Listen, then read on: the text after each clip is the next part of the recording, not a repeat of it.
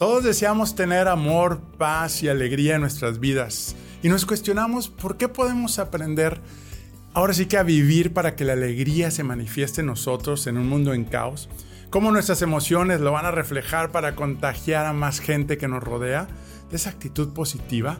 Para muchos no es fácil mantenernos alegres, la vida nos enfrenta a situaciones dolorosas, difíciles, que nos afectan, es cuando la tristeza llega a nosotros sin avisar. Hay buenas noticias. Hoy te llevarás los tres consejos para mantenernos en paz y en armonía.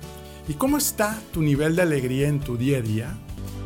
Bienvenido al podcast de Enrique Vela. Comparte la felicidad. Diviértete, inspírate, aprende y sal del aburrimiento. Hoy me encuentro con un promotor de la educación que cuenta con un doctorado en ingeniería industrial por The Ohio State University y autor del libro El trayecto de la vida, conductor del programa Negociando Life y que ha llevado consigo el propósito de apoyar a las personas y hacerlas creer que pueden cambiar este mundo. Estoy hablando con el doctor Fernando Mata. Fernando, bienvenido a tu programa Comparte la Felicidad. Muchas gracias Enrique, un placer estar aquí con ustedes. Gracias, pues qué, honor, la verdad. Este... No, no, al contrario, al contrario, realmente te agradezco, muchísimas gracias por la invitación. Y mira, eh, hablar de la alegría, hablar de la felicidad son temas tan necesarios y tan necesarios porque desafortunadamente estamos en nuestra cultura acostumbrados a las connotaciones negativas, ¿verdad? Eh, una, la alegría se refleja en el rostro de cualquier persona. Pero hay estudios, hay, estudios bien interesantes. Por ejemplo, un estudio que hicieron con más de mil jugadores de básquetbol. Aquellos que sonreían la mayoría de las veces tienen un promedio de vida de expectativa de vida ocho años más que los que no sonreían. De más de mil, ocho años más como expectativa de vida, sí. Entonces es, un indicador bien interesante porque aparte estamos hablando de gente que es saludable, que está haciendo deporte y todo eso, pero aún así, simplemente con el hecho de sonreír quiere decir que tu vida es diferente, quiere decir en cómo tomas las situaciones. A final de cuentas, la vida es una montaña rusa tiene altas y bajas. Tiene bajas, tiene vaivén, es un vaivén, ¿verdad? Y lo importante es cómo reacciono, cuál es la actitud que tomo ante esas situaciones. ¿Verdad? Es la resiliencia, el ser capaces de salir de la adversidad. Desafortunadamente las universidades, y en mi caso yo he estado pues muchos años en el área de educación, ha sido en mi ADN, yo digo que está la educación. Sí, claro. este, yo empecé a impartir clase a los 18 años ya de licenciatura en el tecnológico, entonces es totalmente diferente. Eh, sin embargo, en, no, lo enseñamos. O sea, no enseñamos a salir de la adversidad, no enseñamos a ser alegres. Es una parte importante. Porque hay personas que nacen con el chip de la alegría, ¿verdad? No, definitivamente. Y lo he mencionado y tengo amigos.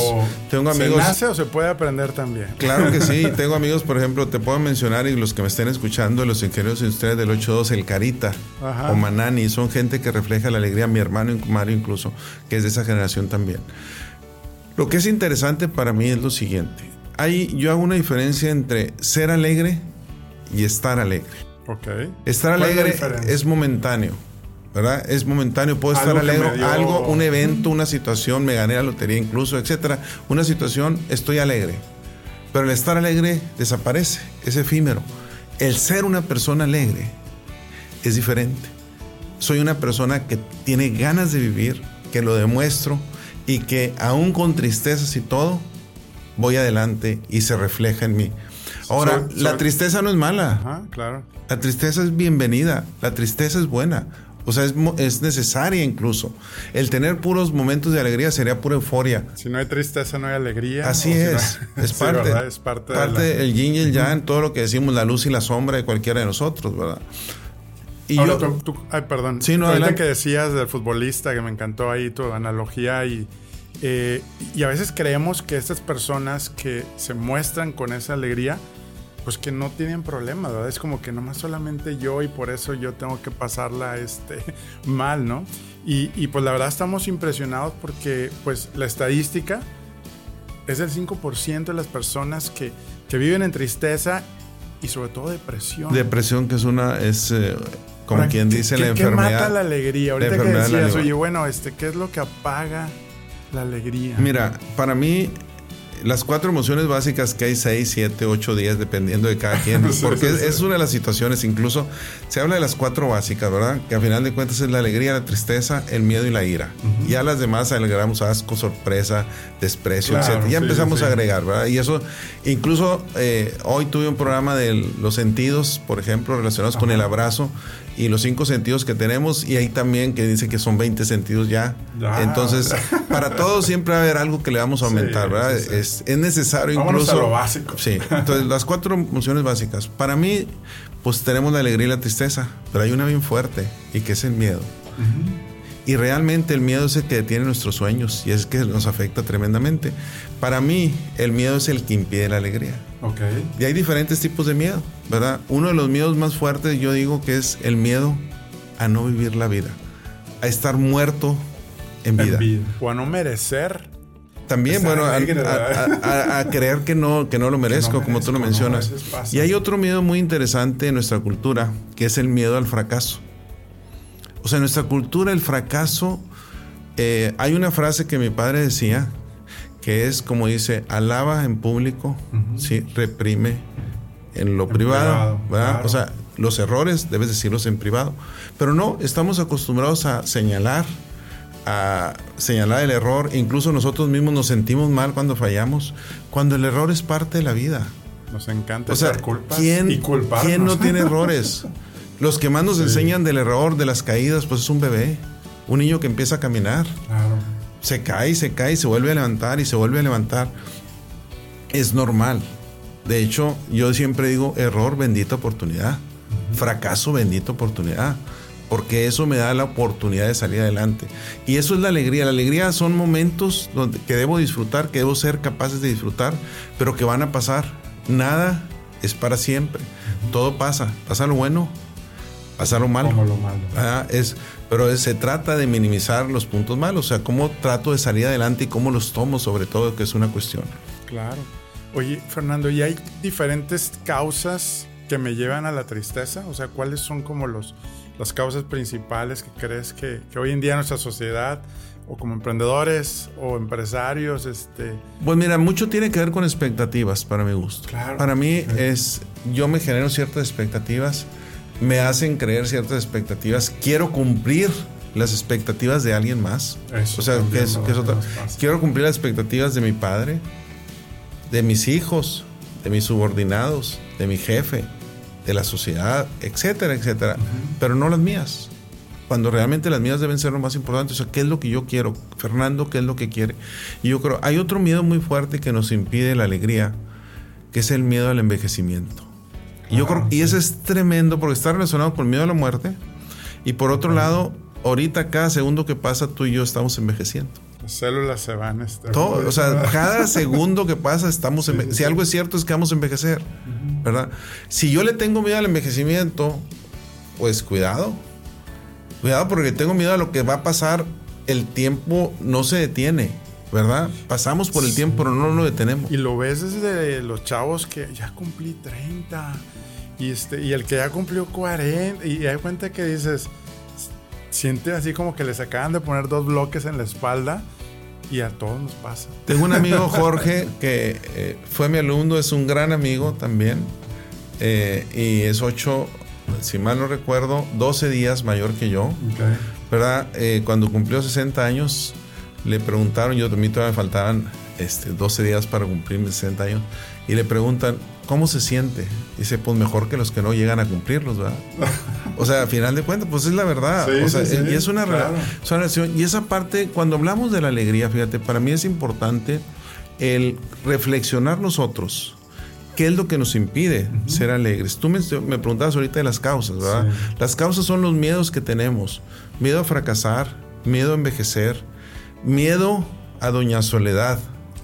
¿verdad? Cuando yo no aprendo a disfrutarme yo mismo, a estar conmigo mismo, cuidado. Porque si algo es cierto es que va a haber momentos y hay momentos en la vida donde estamos solos. es parte, es, es, parte, incluso es una necesidad el estar solo. Pero cuando yo no disfruto eso, porque no me aguanto, porque no hay tanto ruido interiormente que no lo quiero hacer. Evito, Lo evito, lo, lógicamente, y ahí es donde entra también el extrovertido. El extrovertido versus un introvertido. El extrovertido, dices, el introvertido dice, oye, pues qué padre ser extrovertido. Pues sí, nomás que, ¿cuál es la razón de ser extrovertido? ¿Porque lo disfrutas? ¿O porque tienes tanto ruido interior por miedo que soy extrovertido, pero cuando estoy solo sufro? Pero trato de mostrarme extrovertido ante los demás.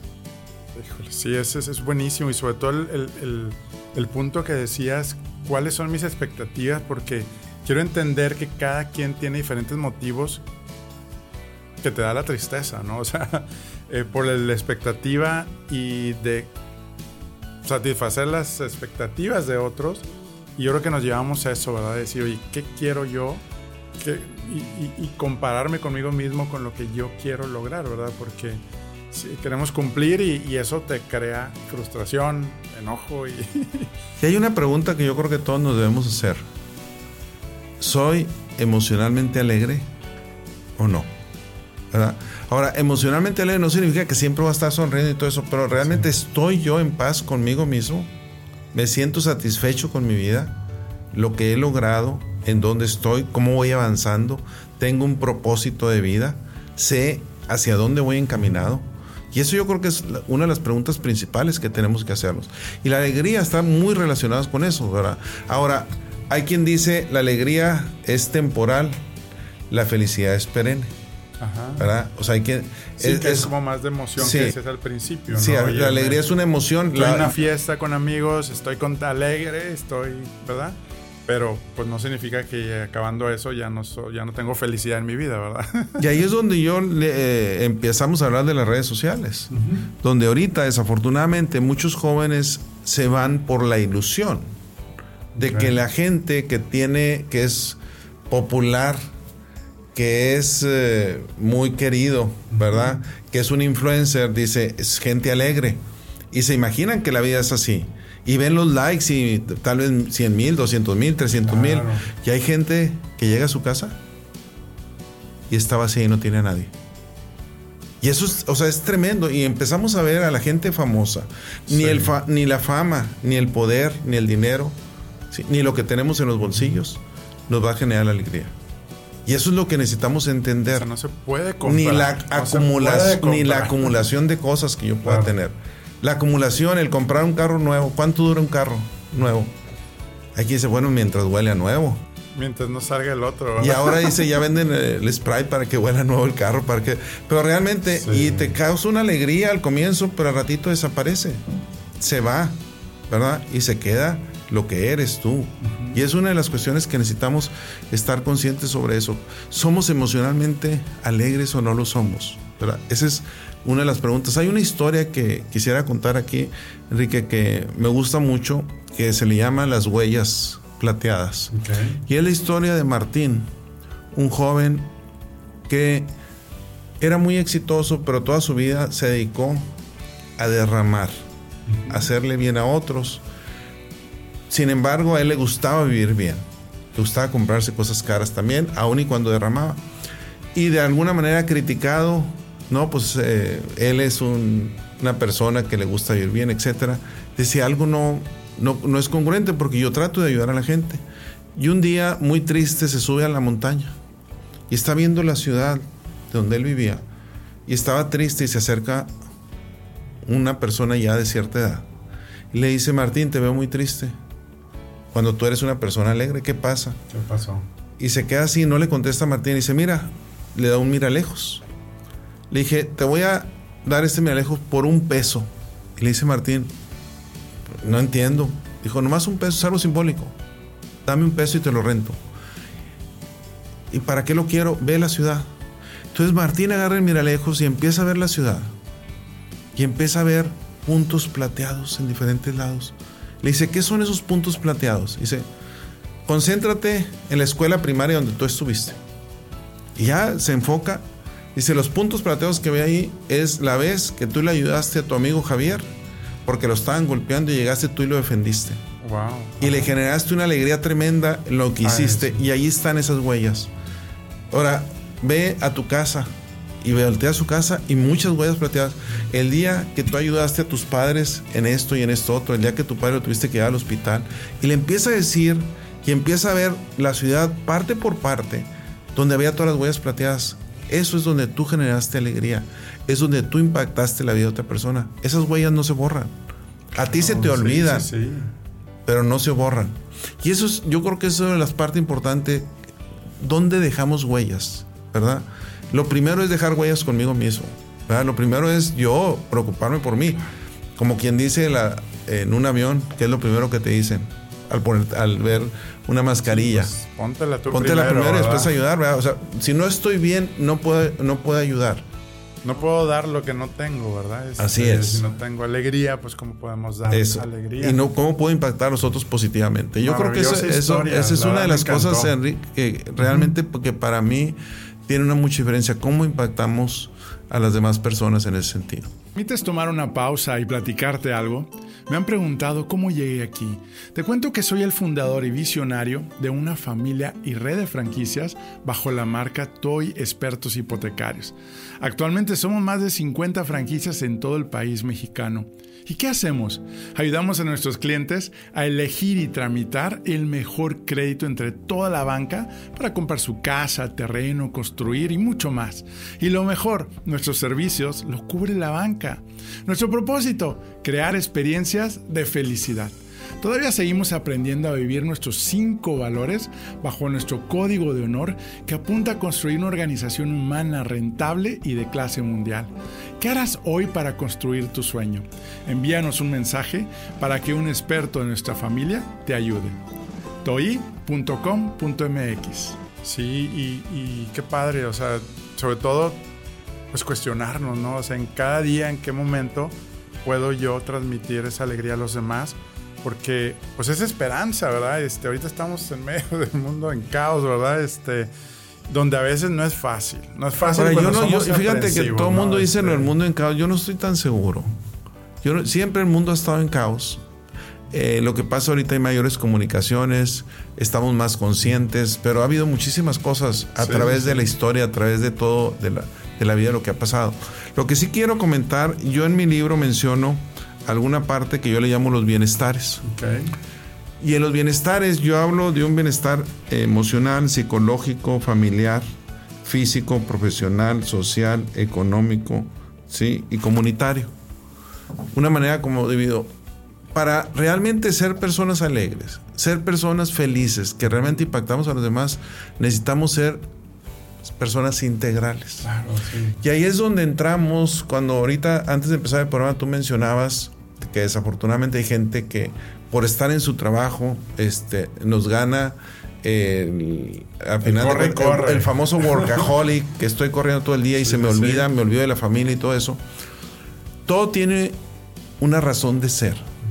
Cuando yo me quedo tarde a trabajar, porque no quiero llegar a mi casa evitar problemas familiares. Porque, porque hay algo ahí que no me gusta, ¿verdad? Y eso es algo... Entonces, ¿cuándo es cuando yo soy un ser integral? Cuando empiezo a ver los diferentes aspectos. ¿Cómo son mis amigos? ¿Cómo impacto en la comunidad? ¿Qué hago con mi familia? ¿Cómo estoy en el trabajo? ¿Cómo estoy en las relaciones personales en diferentes lugares? Con mis subordinados, con mi jefe, con mis hijos, con mi pareja todo es una parte integral.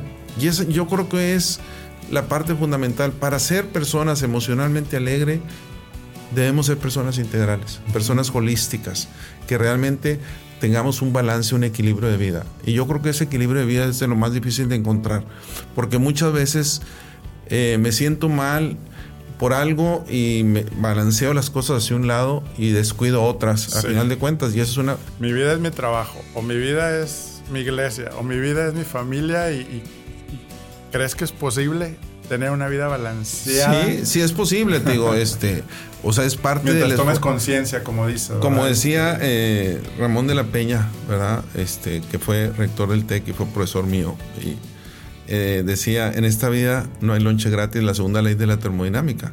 O sea, todo requiere un esfuerzo. No es algo que me va a llegar un balance de vida porque sí, pero debo trabajar hacia eso. O sea, debo buscar esa, parte en ese balance de vida. Es triste cuando una parte de nuestra vida se nos escapa por estar concentrado en otra. Sí, sí, sí, claro. El famoso discurso del presidente Coca-Cola en un tiempo hace varios años. El de las pelotas. De las pelotas. ese es algo, es algo que todo el mundo lo conoce y es muy bueno. Dice, puedo jugar con todas, pero nomás cuidado con la familia. O sea, perdón, y... con la salud. la, el trabajo va a rebotar, el trabajo siempre voy a encontrar. Entonces, cuidado con eso, cuidado cuando me concentro. Yo quiero ser exitoso profesionalmente, me concentro en el trabajo me concentro en lo económico. O sea, busco lo económico. Lo económico es importante. Tampoco no es cierto de que este, la parte económica no. El dinero ayuda a la felicidad definitivamente porque satisface las necesidades básicas, pero no lo es todo. Es parte nada más, es un componente más, ¿verdad? Pero no lo es todo, por eso hablo del balance, el tener un equilibrio de vida. Claro, sí, sí, sí. Oye, Fer, y la parte de, de cómo ser una persona alegre y genuina, porque ya ves que te topas con hasta buenos vendedores que se ven alegres, pero dices, te me quiere timar, ¿verdad? Este, ¿Cómo empezar? Ya, ya nos comentaste tus consejos de primero identificar, ¿verdad? ¿Qué es lo que me roba la alegría? Este, y qué significa, ¿verdad? ¿Qué es lo importante, mis expectativas? Eh, ¿Cómo ser o cómo empezar a, a poder cultivar esta, esta pues, emoción que, que, pues como dices, ¿verdad? Nos crea muchos beneficios pero nos encanta sabotearnos y, a veces entre más me tolero la tristeza, este, pareciera que nos gustara más la vida que no queremos tener, ¿verdad? Mira, Enrique, yo lo veo como un estilo de vida que necesitamos realmente aprender. Es un aprendizaje continuo. Eh, una de las primeras partes es lo que yo siempre le llamo purgar la casa. O sea, y purgar la casa necesito hacer un análisis en dónde estoy. Cada uno de nosotros necesitamos hacer. Para eso eh, la línea de la vida es muy importante. O sea, ¿qué significa hacer un repaso de mi vida? ¿Cuáles son los momentos? ¿Cuáles han sido los momentos que he tenido mayor felicidad? ¿Por qué? ¿Cuáles son los valles? ¿Cuándo he sufrido más? ¿A qué se debe? ¿Qué ha pasado? ¿Y qué, cuáles han sido mis puntos de inflexión? Un punto de inflexión es aquel que te cambia la vida, ¿verdad? Que puede ser la pérdida de un trabajo, la pérdida de un ser querido, que puede ser un divorcio, es algo muy fuerte que lo que le pasó a este jugador de fútbol Andrade cuando pierde una pierna del Atlas este realmente donde cambia su vida había sido el novato del año etcétera y después él mismo escribe un libro ¿verdad? mi último partido donde él se dedica a dar pláticas emocionales después de varios años de salir de una depresión. Ese tipo de situaciones, yo creo que lo que es necesario para cada uno de nosotros es hacer una reflexión. ¿En dónde estoy parado? Yo le llamo purgar la casa no puedo empezar a correr un maratón si nunca, nunca he hecho ejercicio. Pues Primero, tengo que ver cómo estoy, tengo que hacer un diagnóstico, cómo estoy de salud. Lo mismo sucede en el ámbito emocional. O sea, no puedo empezar a tratar de correr emocionalmente y ser feliz y ser alegre y, lograr un balance de vida si no hago un balance. ¿Dónde estoy parado? ¿Qué necesito? ¿Tengo yo los recursos emocionales para salir adelante o necesito apoyarme de alguien? Esa es una decisión fuerte que va contra muchos tabús ver a un psicólogo, un psiquiatra, pero ¿cómo? Yo no, yo no necesito eso. Eso era para antes. Sí, sí. entonces todo eso es, algo que se necesita mucho valor, porque primero hay que enfrentar los miedos personales. Y yo creo que ahí es donde empezamos. Empezarte a enfrentar con tus miedos, enfrentar en dónde estás y hacerte un propósito de vida, un plan de vida. Una... ¿Está conectado la felicidad y la alegría con quien tiene un propósito bien definido y con los que no? Para mí que sí. Para mí que sí, porque el propósito de vida es hacia dónde vas. O sea, si, le quiere, si quieres hacer reír a Dios, cuéntale tus planes. ¿Verdad? Eso, si, le, si quieres hacer reír a Dios, cuéntale tus planes. Siempre van a cambiar, sí. Pero es muy diferente que cambien cuando tú vas encaminado hacia un plan de vida a que te dejes llevar como la hoja que lleva el viento. porque no sabes hacia dónde vas. Dios nos da esa libertad también de definir hacia dónde queremos. Con la ayuda de Él, pues vamos mejor, ¿verdad? Pero, pero sí, si lo dejamos a lo mejor nos lleva al, otro lado, ¿verdad? Entonces esa parte es hacia dónde voy. Ahora hay que recordar una cosa. Las decisiones que tomemos hoy son el futuro de mañana. Y donde estamos hoy es el resultado de las decisiones que tomamos hace tiempo. Esa es, esa es una realidad, ¿verdad? Lo difícil no es tomar decisiones, sino vivir con las consecuencias. Y eso es lo que debo pesar. O sea, ¿cuáles son las consecuencias de las decisiones que, voy, que estoy tomando para un futuro? ¿Verdad? Tomar decisiones es fácil pero vivir con las consecuencias no. Entonces, esa es la parte. Y también otra frase que a mí me gusta mucho es no tomar una decisión es tomar una decisión.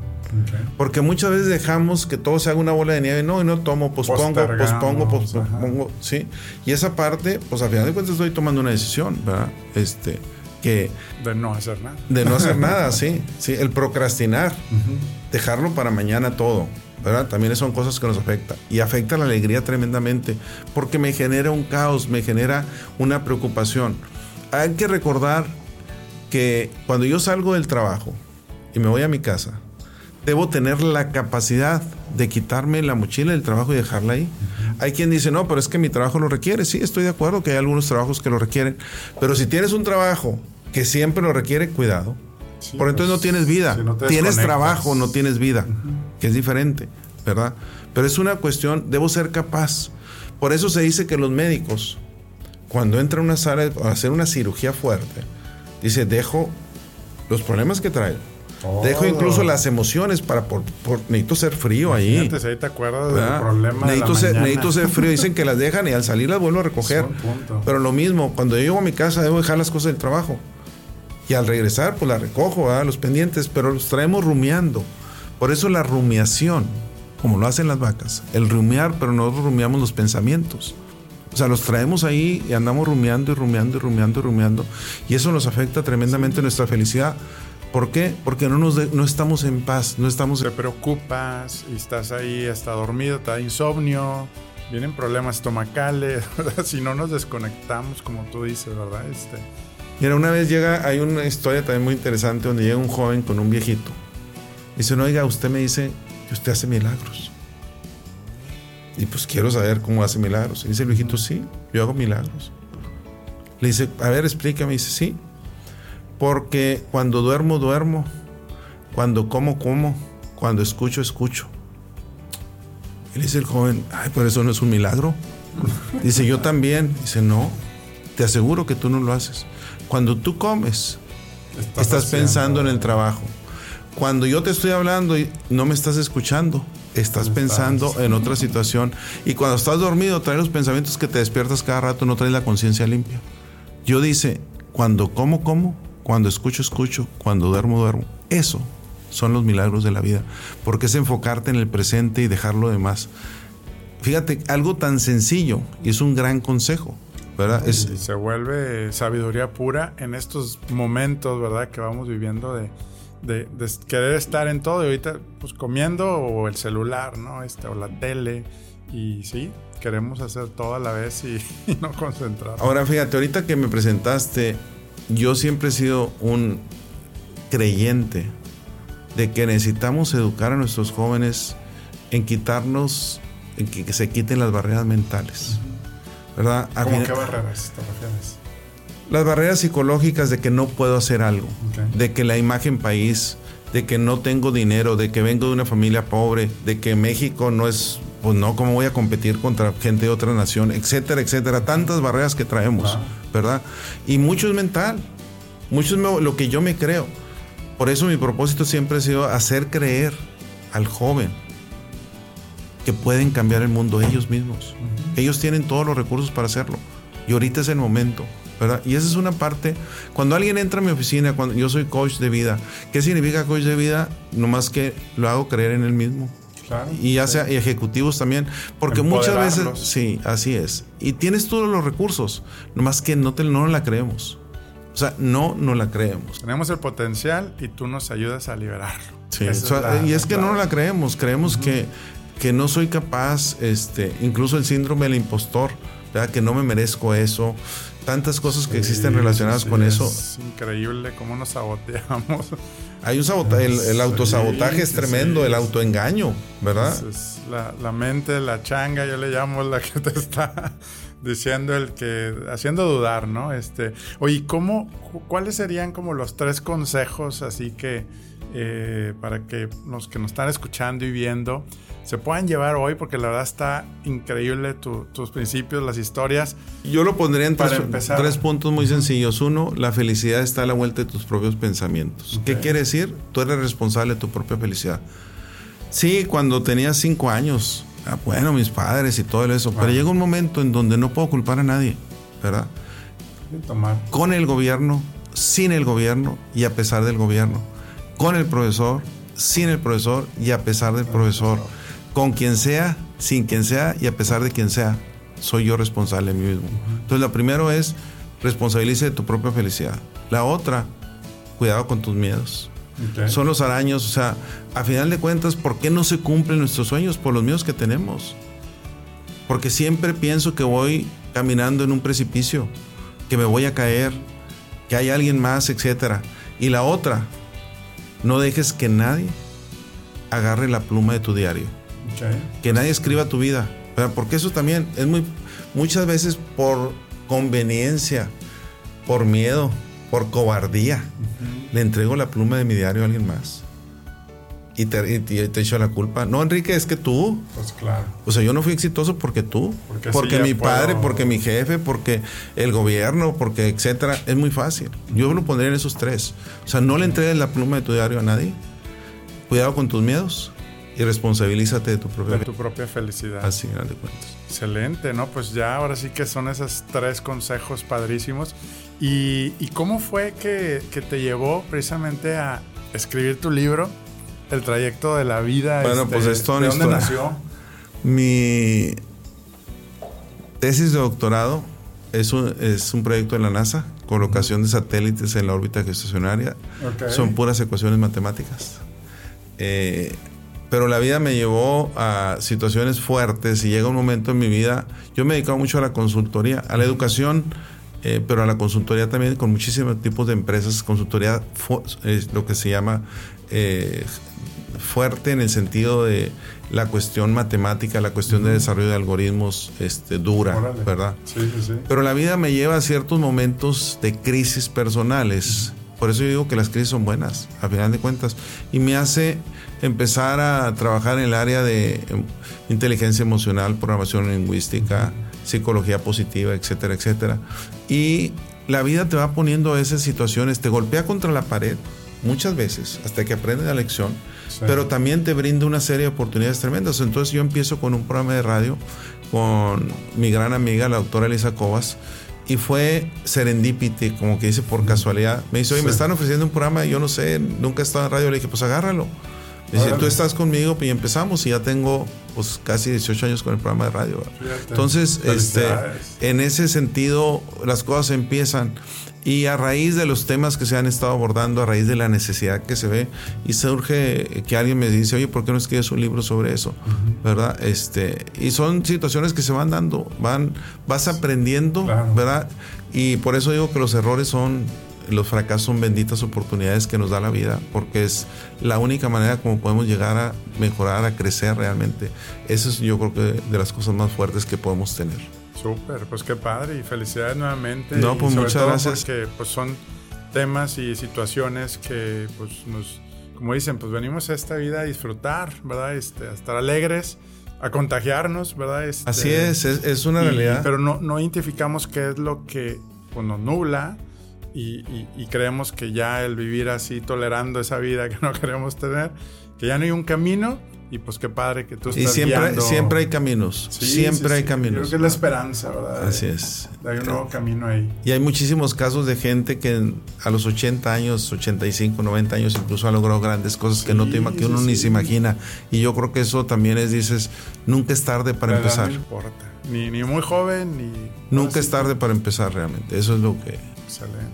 No, pues qué padre. Pues se nos acabó el tiempo. No, pues muchas gracias por la este, invitación. Muchas gracias. ¿Dónde te pueden encontrar para tus Bueno, mi, mi, correo, es muy mi correo es muy sencillo, fernando.mata, arroba fernandomata.com y mis redes sociales, arroba negociando.lar.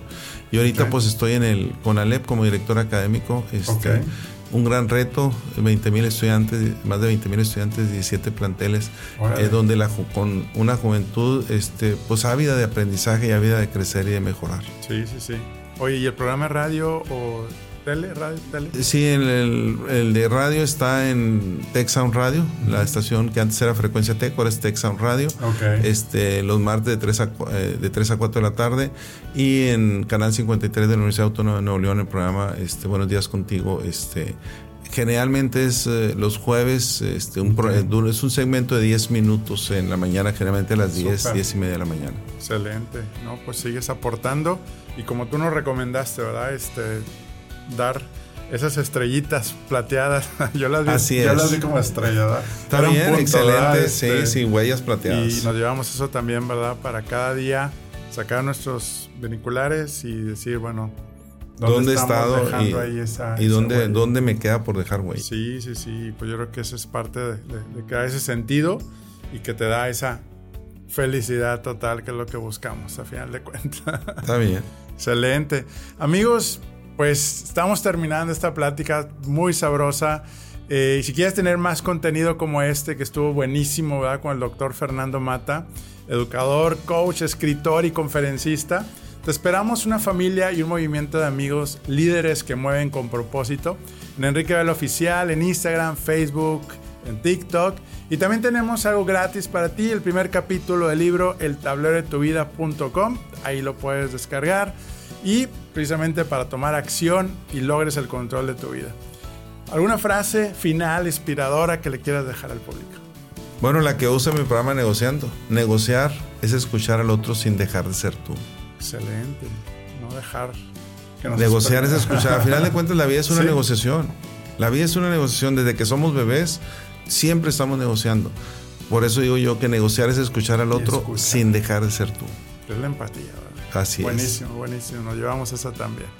Y recuerda que lo mejor está por venir y te deseo que la fuerza de Dios te acompañe a ti y tu familia. Muchas gracias. No, gracias a ti. Ánimo.